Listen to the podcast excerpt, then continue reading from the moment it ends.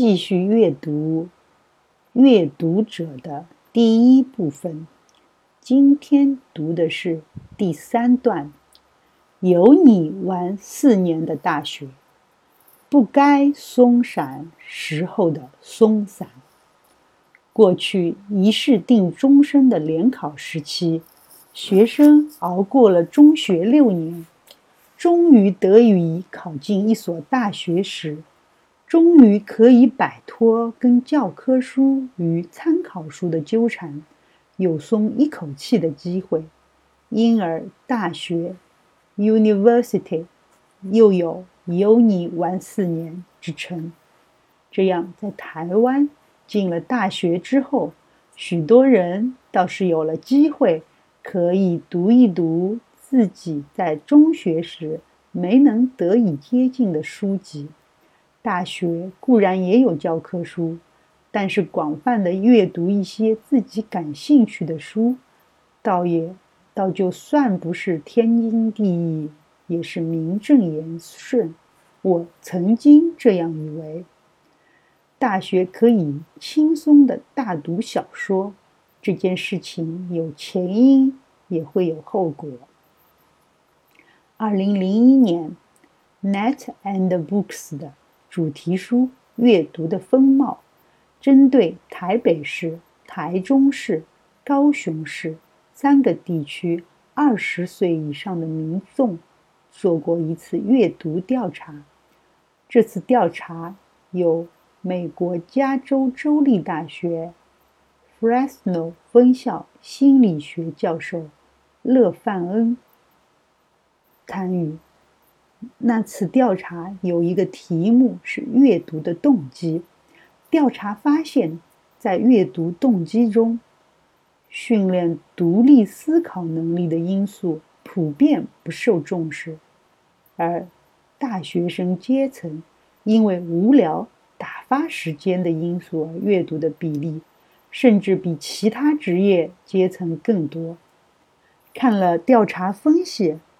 勒范恩写了封 email，很好奇地问我一个问题：为什么你们的大学生的阅读动机里有那么高的个人兴趣，还可以为无聊打发时间而阅读？我也很好奇地反问他：这有什么不对吗？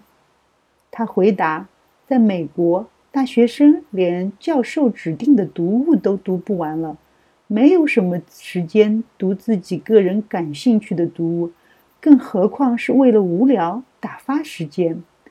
那时我才认真的思索，台湾和美国的中学生与大学生在阅读这件事情上重点顺序怎么正好形成对比，以及其可能的后续影响。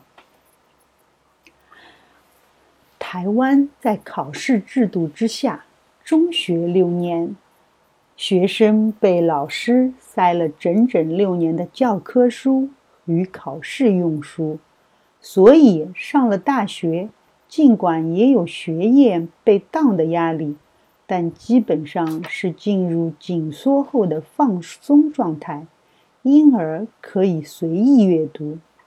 相较于我们。美国中学生的六年处于相对放松的状态，相反的，你一旦决定要进大学，大学经过前一两年的通识教育之后，接下来的主修课程却是真的要你有 major 的阅读，否则何必进大学？因而，费迪曼在一个年轻作家的读书经验中写道。过了十七岁以后，有的人稍后一两年，就是书来选你，而不是你去选书了。你必须在某种限制之下去读书，阅读成了一种计划，成了大学课程中的一部分，或成为获取某一种学识的工具。很讽刺的，在台湾。不知到底是幸还是不幸，我们的学校却少给学生这种压力。这样加上大学生大多由于考试分数的分配，而不是基于自己真正兴趣而进大学的某个科系，于是也欠缺了主动积极求学的意愿。美国大学的情况，美国大学的基本假设是要大学生先有基本全面的通识教育，再进到专业的学习。所以，以哈佛大学为例，大学的一年级先不分专门课系，学生都是先进行通识教育，二年级开始有专业的必修基础课。同时继续通识教育，大三、大四才开始攻读自己准备专攻的项目，但不限制学生修课，所以学生可以修与自己的专业无关的别的专业课程。二零零七年一月底，图图书馆界举办了一场有关阅读的研讨会。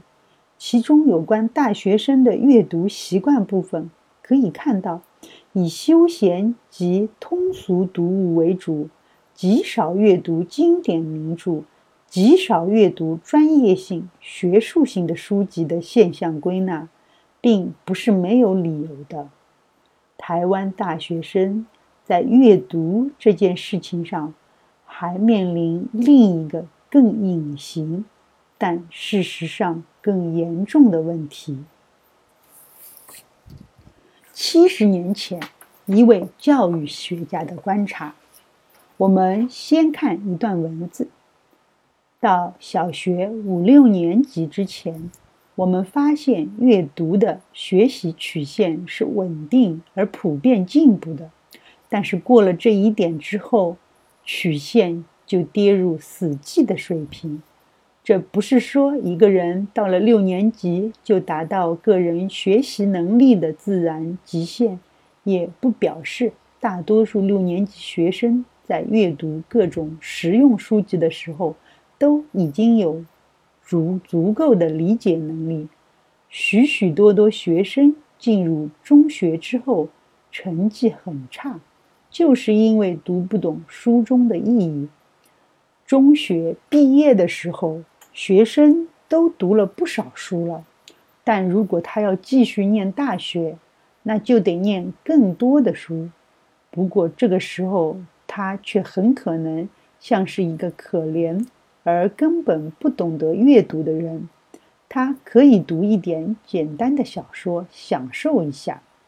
但是如果要他阅读结构严谨的细致作品，或是精简扼要的论文，或是需要运用严密思考的章节，他就没有办法了。举例来说，有人证明过，要一般学生掌握一段文字的中心思想是什么，或是论述文的重点及次要重点在哪儿，简直就是难上加难。不论就哪一方面来说，就算进了大学。他的阅读能力也都只会停留在小学六年级的程度。上面这段文字是七十年前，一九三九年，美国一位教育学家莫塞尔所写。当年，艾德勒因为与莫塞尔有同样的感慨，所以写了一本如何阅读一本书。成为风靡数数十年的畅销书。今天在台湾看这段描述，仍然有很大的参考价值。整个二十世纪是科技爆炸的世纪，科技爆炸之下，大量的学科在新生、在分化、在细化，因而全世界的大学教育。都在为学问的细化与窄化而苦恼，这也是美国大学教育的前面一两年要加强补充一些通识教育的原因。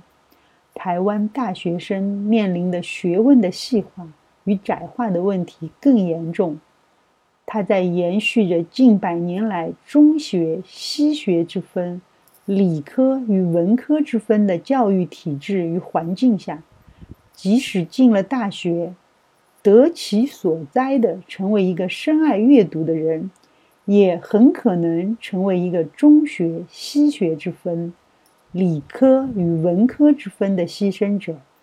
文理学院之间的阅读根本不同不说，即使是同样的文学院之间。中文系与外文系的阅读也可能无所沟通。也正因为阅读的细化与窄化是如此的严重，所以更麻烦的是，一个人的阅读很可能眼界有限。如果说知识是一座密林，那么我们很容易因为被幽禁于囚屋之中太久，才不过走出囚屋。活动了一下身体，就把山谷里的光景感叹为广阔天地。